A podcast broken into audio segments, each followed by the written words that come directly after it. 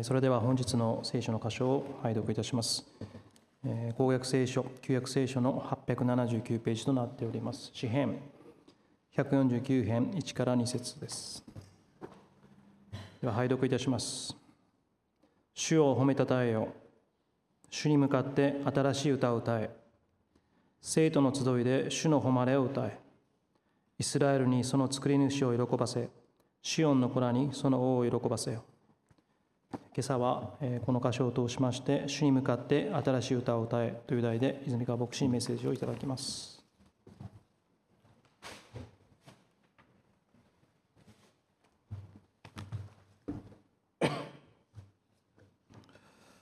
えー皆様おはようございます。えーそうですね、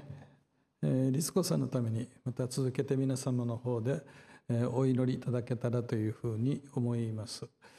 えー今日はあの詩編の149編1節2節から、えー語らせていただきますけれど、えー神様が私たちとつながっている時にいや私たちが神様とのつながりの中に置かれている時に、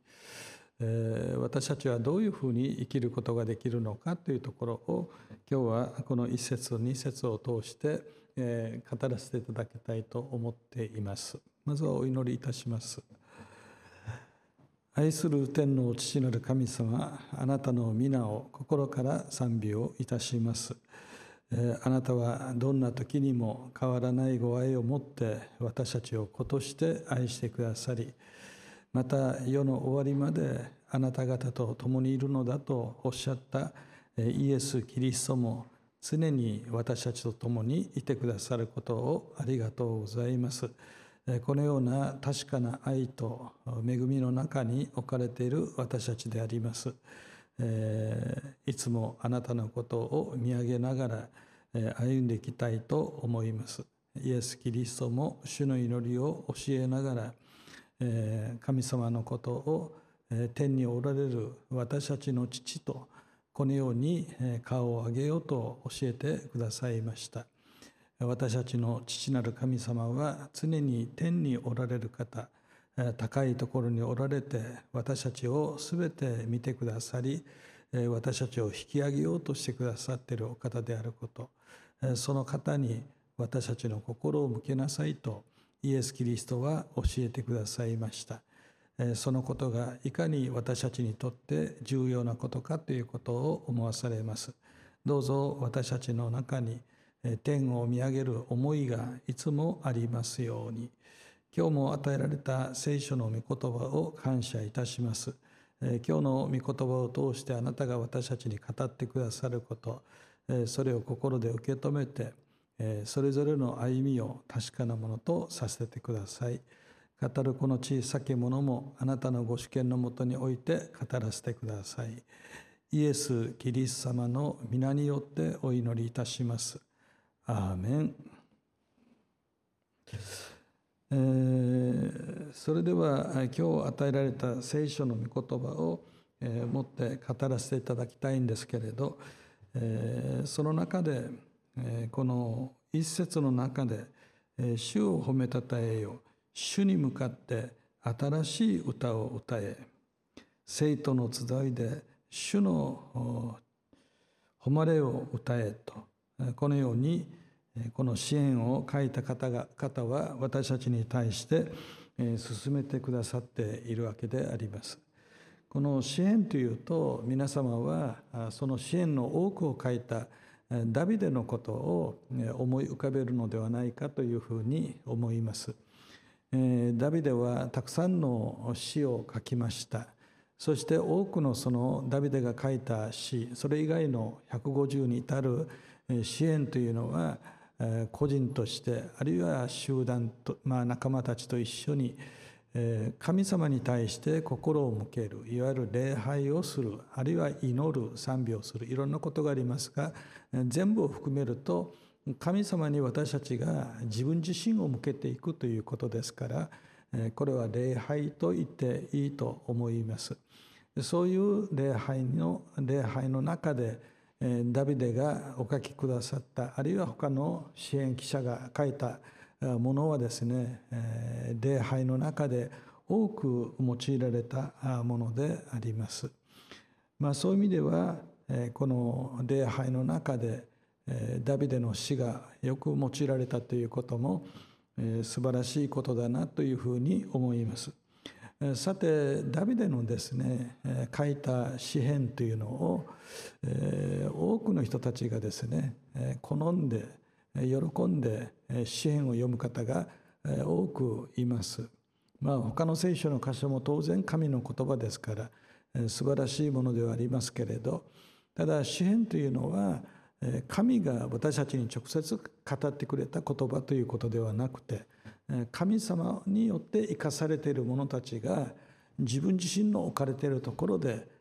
それを受け止めて言うなれば神に捧げる思いですよね神に捧げる思いを綴っているわけであります。まあ、そういう意味ではですねこの世の中で生きている私たちも苦しいこともあるし悲しいこともあるし喜べることもあるし怖いこともあるしがっかりすることもあるしいろんなこと気があるわけですよね。ですから詩篇を読んでるとですねそういう自分たちの人生の中で起こるいろんな出来事の中で私たちはさまざまな思いを持つわけです。その思いをですね持ちながら詩篇を読んでるとですね自分自身の中の心の中で感じているものが、まあ、言うなれば整えられて整えられて私たちが神様と私たちがつながっているというこのつながりの中に置かれているものにふさわしい心の在り方にですね自分たちの思いがだんだん変わってくるんですよね。ですからダビデがある意味では信仰を持っているものとして追求していた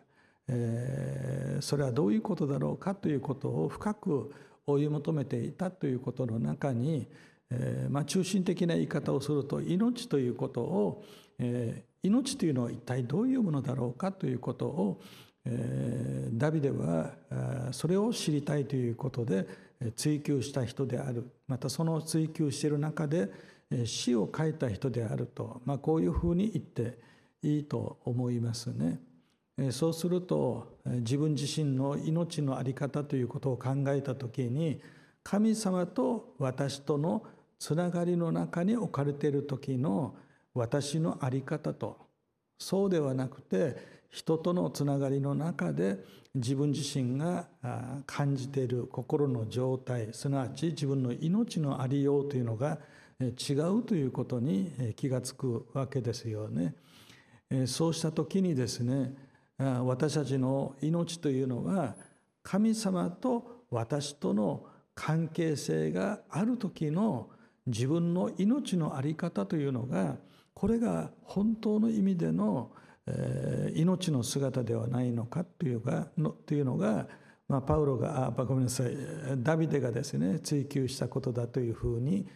思います。ですから死を書くというのは自分自身の心の変化とかそういったことに敏感でないといけないということになると思いますけれどダビデはいろんなことの中に置かれながら自分自身の微妙な心の違いということも含めてそれを感じ取りながらそこで教えられたことを詩として歌い上げるということをまあしていたということであります。ですからそういう意味ではあの多くの人たちが自分そのものが扱われているような感じをするというのはまさに支援を書いたダビデがご自身の心の深いところですね魂というレベルまで深く思い巡らしながら 神にあるもののですね心のありようということを見つめた人だからということであると思います。ですから支援を好んで読む方々多いと思います。そして支援を好んで読む方々は多くの場合心の中に深い思いを持っている方々がたくさんいるように思います。あまり自分自身の心をですね深く顧みることのないそういうあの感覚で生活をされている方で支援がとても好ましく思うという方をあまり知らないですね。かえって痛みであったとしても苦しみであったとしても怒りであったとしても自分自身の心の中にうずあのうごめくものですよねそういったことに心を奪われながらそしていろいろ悩み考えている方々そういった方々にとっては支援というのは大きな慰めであったり励ましであったり希望であったりそういったものを与えるものであるというふうに思うわけです。さてこの今日の詩篇ですけれど「主を褒めたたえよ」「主に向かって新しい歌を歌え」「生徒の集いで主の誉れを歌え」とこうあります。詩ですから短い言葉の中にさまざまなですね思いを込めて書き上げるわけですよね。そこで主を褒めたたえよという時に主をですよね主を褒めたたえるんですよね、そしてまた主に向かって新しい歌を歌うだから詩篇というのは私たちと神様とのつながりを導いてそのつながりの中に置かれているからこそ私たちが持つことのできる心の在り方を導いてあげたいわけであります。ですからあの先ほど祈りの中でも言いましたけれどイエス・キリストに対して祈りを教えてくださいという弟子たちに対してイエス・キリストは弟子たちに対してではあなた方こう祈りなさいと言われて天にいます私たちのお父さんとこう祈りなさい。ここから祈りを始めなさいと言われましたよね。結局イエス・キリストはそのことを通して神様とは言わずにお父さんと言いなさいと言いますよね。そのお父さんと呼びなさいねということを最初に言ってくださるので私たちは主の祈りを祈る度ごとに私は子であり神様がお父さんなんだ。あ私たちは親子なんだそういうことを私たちは心の中で受け止めることができるようになるわけです。そして親子なんだってそういうつながりが与えられてるんだということが分かった時にいろんな試練とか苦しみがあった時にそのつながりの中でお父さんは私たちの今の苦しみを今の悲しみをどう捉えてどう思ってこれからどうしようとしてくださってるんだろうかということをこの方がお父さんだという思いが自分たちの中にあるとですねそういうふうに思い巡らすということができるようになるということでしょう。しかも天におられる方として天におられるんだよと教えることを通して私たちがお父さんと呼ぶ時に私たちは私たちのはるか高いところにいらっしゃって高い次元で全てのことを見て私がいるんだから大丈夫だよと私たちに教えてくださってるかのように神様のことをお父さんのことを見上げることができるわけです。そうすると私たちが普通悲しんだり苦しんだり悩んだり怒ったりなんとかっていろんな感情が湧き立つことがあるんですけれど多くの場合私たちの心に湧き立つ感情というのは私たちの心の次元が高い時ではなくて低い時にですね私たちはそういう感情に振り回される。とても雑なですね感情に振り回されるということがあるわけです。しかし天を見上げてそこにおられる神様に心を向ける。節操の方がお父さんだということが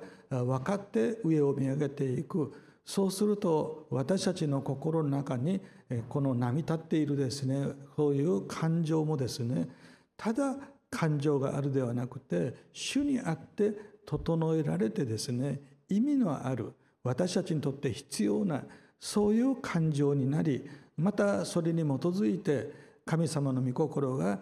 より深く私たちが知ることができるようにとこういう思いが用いられていくということになるんですよね。ですからイエス・キリストが私たちの心を天に向けさせるしかもお父さんである方に心を向けさせるそれは意味のあることだということを前にもメッセージでお話したことがあると思います。ですから詩篇もですね神と人とのつながりの中で私たちの心を取り扱って私たちが神様とのつながりの中でどういう心を持って生きることができるのかどういう思いを持って生きることができるのかそういう痛みや苦しみを知ってるからこそ私たちが神の御心を行うことができる人々のためにすることができることがあるそういったことに私たちの思いをそして導いてくれるということなんですよね。ですから支援をとても大好きだといい支援を好んで読む方々の中におそらく本人たちが自覚はしてなかったとしてもそのことを通しながら父なる神とそしてその支援を読んでる私たちのとがですね一つにつながれた中で自分自身が感じているさまざまな感情的なものを主にあるものとして私たちの心が取り扱われてで主にあるものにふさわしい心の在り方というのに私たちが導かれていくというそういうことであるとこのように思わされるわけですね。ですから支援は必ずですね「主」という「主を褒めたたえよう」「主に向かって」というふうに私たちをですね父なる神様にいつも心を引き上げさせるようにしてくださるわけです。実際詩を詩篇を読んでみたら分かりますけどその詩篇を書いてる人が「主よ」とこう言ってるからといって、えー、後のところがですね嬉しくて楽しくてもう感謝でという話だけではないですよね。もう本当に自分の魂がうなだれているとこうこういうふうに言うほどの苦悩の中に自分いるんだという形で詩を書いている方々もいらっしゃるわけですよね。でもどんな思いの中にいたとしてもその支援を書いた方々は人間のありとあらゆる感情思いの中に生きている時に「主よ」という神様お父さんそこを見上げながらの苦しみであったり悩みであったり混乱であったりということを見ることはできるとこのように思うわけですね。ですからダビデは人間というのは神様とのつながりの中に置かれている時の人というのと神様とのつながりから離れている時の自分というのではですね違うんだということをですね私たちに教えてくださっているとこのように思うわけですね。で今日は主を褒めたたえようですからえーその支援を書いた方はですね神様を褒めたたえる思いに満たされているわけです。そして主に対して新しい歌を歌おうというそういう思いに満たされているわけですから一緒にそうしようというふうに私たちに呼びかけているということであると思います。さて私たちはですね主を褒めたたえることができる。えそれがいかにですね私たちにとって本当は神とのつながりの中に置かれているものにとってえ最も大きな喜びの一つがですね主を褒めたたえることができる。主を褒めたたえるという思いの中に神様と私たちのつながりの中で主を褒めたたえたくて褒めたたえたくてもう叫ぶようにですね褒めたたえたくなるというこれがですね神様とのつながりの中に置かれている本当の人間が持つ思いなんだよということを私たちに示してくださっているということです。皆様はですねどうですか？自分の中で自分の中にですね誰どなたかのことを思ってですね褒めたたえるという心から褒めたたえるというそういう気持ちになったことがありますかね。まあ確かに自分自分あこの人すごいなとか尊敬しているとかそういうことはあるかもしれませんけれどでも褒めたたえるというレベルの話になるといやそこまで言うとちょっと大げさかなというまたそんなふうに相手に対して「私はあなたを褒めたたえてます」みたいなことを言うとですね相手の方が引いてしまってですね「お前どうかしたのか」という形になりそうですよね。ですからなかなか人間同士のつながりの中ではですね褒めたたえるという経験はできないことでしょうね。でも主であれば相手が神様であれば父なる神様であれば私たちはそういう気恥ずかしさとかですねそういう遠慮なしにですね主を褒めたたえるということが可能になってくるということですね。それの人間バージョンで言うんであればですねモーセを通して私たちはあなたの父と母とを敬いなさいとこう教えてますよね。それは敬われる親が嬉しいからという意味じゃないんですよ。そうでなくて子供として親を敬うことができるということが子供そのものにとってどれほど大きな喜びであるかということを含んでいるわけですよね。ですから、親を敬うことができるというその子供の心にはまあ言うなれば褒めたたえるというのは大げさになりますけれどでも多くの人たちの中で自分の親に対して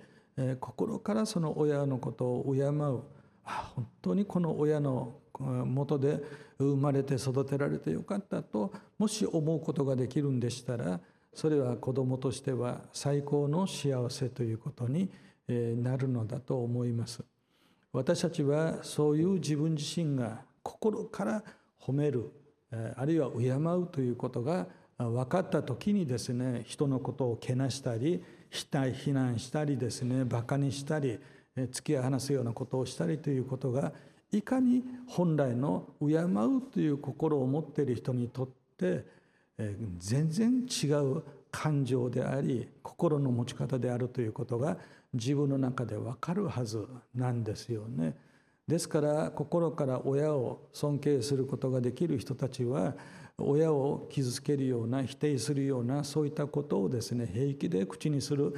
方々と一緒にいると心が多分痛くなると思います。ものすごい違和感を感じるんだというふうに思うわけですよね。ですから私たちが神様とのつながりの中に私たちの本来の心が取り扱われている時は私たちは褒めたたえる褒めたたえるということができるものなんだよということをダビデは知っていましたしまた詩を書く多くの人たちもそういう世界があるということを知っておられたので彼らはその立ち位置に立って主を褒めたたえるわけです。そして主を褒めたたえるその褒めたたえる人のそばにいて私たちもですねその人たちとのつながりを通してその人がつながっている神様にその人を通して私たちもつないでもらえるということができるようになってくるということですよね。ですからそういう意味で、えー、詩篇というのは神と人との関係性の中で私たち一人一人が本来であれば私たちはこういう思いを持って生きることができるんだよしかしこの世界というのはいろんな人たちがいてそして神様の御心とは違うことを私たちにしてくるものあるいは起こってくる出来事というのがあるわけですから苦しかったりつらかったりがっかりしたりそういった感情に苛まれることは必ずあるわけですよ。しかしそうであったとしても主とのつながりの中に私たちが生きていく時にはえー、怒るにしても怒り方が違う怒るということで感ずる思いも違ってくるという話になってくるわけですよね。だから我々が知っている感情が人間の全てではなくて神とつながっているものが持つ思いというのは違うんだよということです。だからこそあなた方は試練にあった時にはその試練を喜び喜びなさいみたいな話が聖書にあるでしょ。でおそらく、万人の人たちに試練にあった時、えー、嬉しいですか?」って聞いたらですね「何ばかなこと言ってるんですか?」という話になりそうなんです。でも多くの人たちが喜ぶことができないことを神様とのつながりの中に置かれている人が苦しいはずの状況の中に置かれているのにその感じ方受け止め方は全く違ってくるということですよね。そういう試練にあったことによって信仰が試されてそして忍耐が生まれてそして忍耐しながらその状況の中で神にあるものとして生きようとえ積み重ねていくその日々を通して自分自身が変えられていく神の子にふさわしいものに自分が変わってきているそういう世界を知ってるから彼らはそういうふうに聖書を書くわけですよね。ですから詩篇にはですねもう人間的な感情思いそういったものがたくさん取り扱われていますけれどそのことを通して私たちのことを引き上げるものとして支援があるということを覚えてぜひまた支援も聖書の一つですから大切にしていきたいというふうに思うわけです。という意味でえ主を主に向かってという主という言葉が私たちにとって大切でありどんな時にも怒っててもいいんです。悲しんでてもいいんです。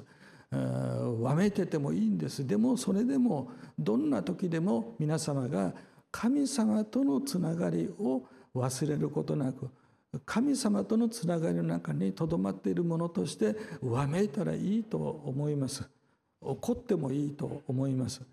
希望を失うということがあってもそれでも大丈夫ですね。ですから私たちはですね神様に対して祈るあの礼拝を下げていく時にまあ今日は褒めたたえるということではありますけれどでも必ずしも褒めたたえることができなかったとしても主よ主を主に向かってということが私たちの中に保たれているということは大事なことだということですね。そして主に向かうものことによって新しい歌を歌えるようになるから新しい歌を歌いなさいという話になるわけです。でこの新しい歌っていうのは新曲を歌いなさいという意味ではないです。新曲を歌うというのは別に自分たちの心扱われなくても新曲は新曲で怒ってても何でも歌いはするでしょうけどでもそれ歌ったからといって自分たちの心がどうにかなるという話でもないんですよね。そうではなくて自分たちの心が新しくされることによって新しく歌うことができるというこういう意味ですよね。あの賛美歌の中にですね、えー、今日初めて、神を愛する心がするという思いがするというそういうあの、まあ、今正確ではないですけれどそういう歌詞があるんですよね。神様のことを、まあ、今日初めてあ自分神様のことが本当に愛おしくて愛していると感じてるわけですよね。で今日初めて私は神様を愛しているかのように思うというこういう詩ですよね賛美歌のね。で結局のところはその人はじゃあ昨日は愛してなかったのか1年先はどうなんだというこんな野暮の話をしてしまったらしょうがないんですけどでもその時も愛していたと思ってたと思うんですよね。でも私たちが神様との関係性というのがあった時に私たちの心は常にいつも新しい神様の愛によって働きかけ導かれているわけですからその関係性が保たれていると私たちの心はいつも新しくさせていただけるわけです。ですから昨日も愛してました。でも今日また新しくさせていただいたことによってなんかもっと神様のことを愛しているような思いがするとかそういうことはとてもあることじゃないですか。ですから私たちは知ってる曲を歌うために礼拝の場に来るんじゃないんですよ。知ってる曲を歌うことが賛美するということではないんですよね。賛美は当然ながら自分自私たちの心の中に神を褒めたたえる思い神様あなたは本当に素晴らしい方です素晴らしいとは思ってましたけど本当にもっと素晴らしいですってみたいな感じですよね。でそういうふうにですね私たちは礼拝の旅ごとにですね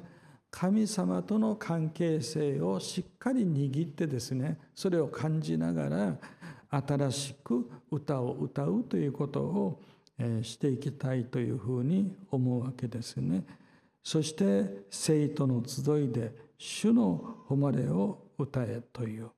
ですから主に対して向かっているものはですね神様を愛し神様に愛されているということが分かるその心を持つとですね私たちは自然とですねいわゆる兄弟姉妹と呼ばれるものに対して自分の心が開かれてそこに向かっていくんですよね。あるいは周りの人たちの心が自分の中に入ってきて自分がとても慰められたり励まされたりまた喜びを感じたりということが起こってくるわけですよね。ですから一節の中で主に向かってですけどでも主に向かってではあるけれど生徒の集いみんなとのつながりの中で一緒になって主を褒めたたえるというこういう形になっているということですね。そして2節イスラエルにその作り主を喜ばせシオンの子らにその王を喜ばせよというふうに書いてあるわけですけれど結局のところ先ほど言ったようなことですね。私たちが心から主よとそして主に向かって私たちの心を向けて神様と私たちとのつながりが真実なもの本当のものより深いものより強いものとなっていく時にですね私たちの心が今までの人間的な思いからですね解放されて神の子だったらこんな気持ち持つよねというそういう新しい思いに私たちが生きることができるようになってくるということですね。そうするとどういうことが起こるかというと私たちが例えば感謝して日々を生きるわけです。喜んで今日の一日を生きるわけです。平和な心を持って今日の一日を生き周りの人たち関わるわけです。そうするとどういうことが起こるかというと私たちが主との関わりの中で持つ思い、ね、私たちの命の在り方として本来の命の在り方を私たちが生きることがもしえできるのであればできるように引き上げてもらえるのであればそういう私たちのそばにいる人たち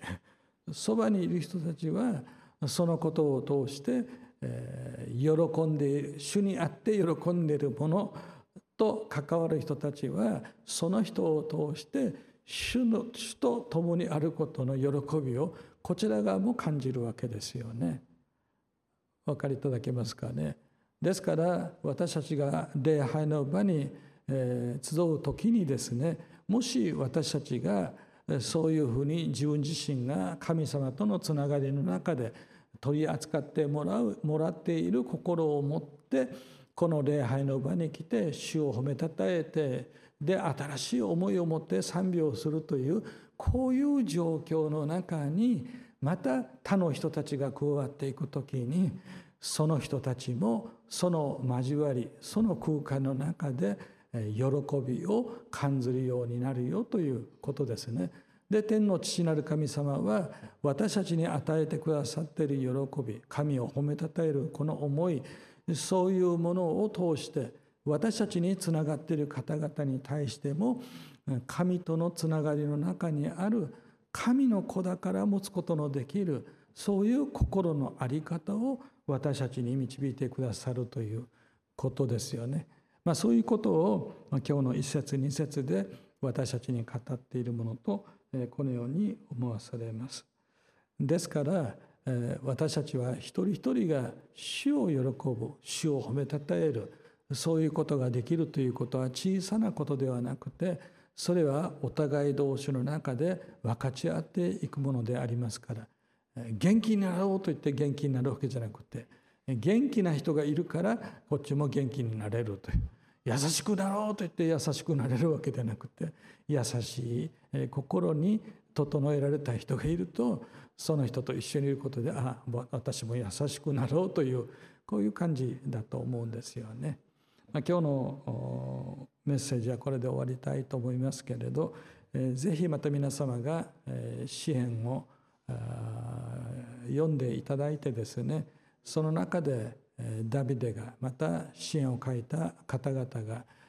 神様との関わりの中で悲しいということをどんなふうに取り扱ってもらったのかなどんな悲しみに変わっていったのかな苦しみがどんな苦しみになりその変えられた苦しみ方からどういうことが展開していったのかなみたいな形でですね聖書を読んでいただくと聖書が与える恵みはものすごく大きなものがあるとこのように思わされます。ではお祈りをいたします。愛する天の父なる神様あなたの皆を心から賛美をいたします。あなたが私たちのことを愛してくださる愛それは間違いのないことでありますけれど私たち一人一人の課題はその愛をどこまで自分のものとして受け止めることができているのか。それを感じているのか本当に神が与えてくださっているままを私たちが受け取って神に対して答えていくものとなっているかということを常に私たちも振り返っていきたいというふうに思います。どうぞ私たちがあなたのあなたとのつながりの中で私たちの心の中に騒ぎ立つさまざまな感情でさえもあなたにあるものにふさわしい形でそれを受け止めることのできますように導いてください。感謝します。イエス様のお名前を通してお祈りいたします。アーメン。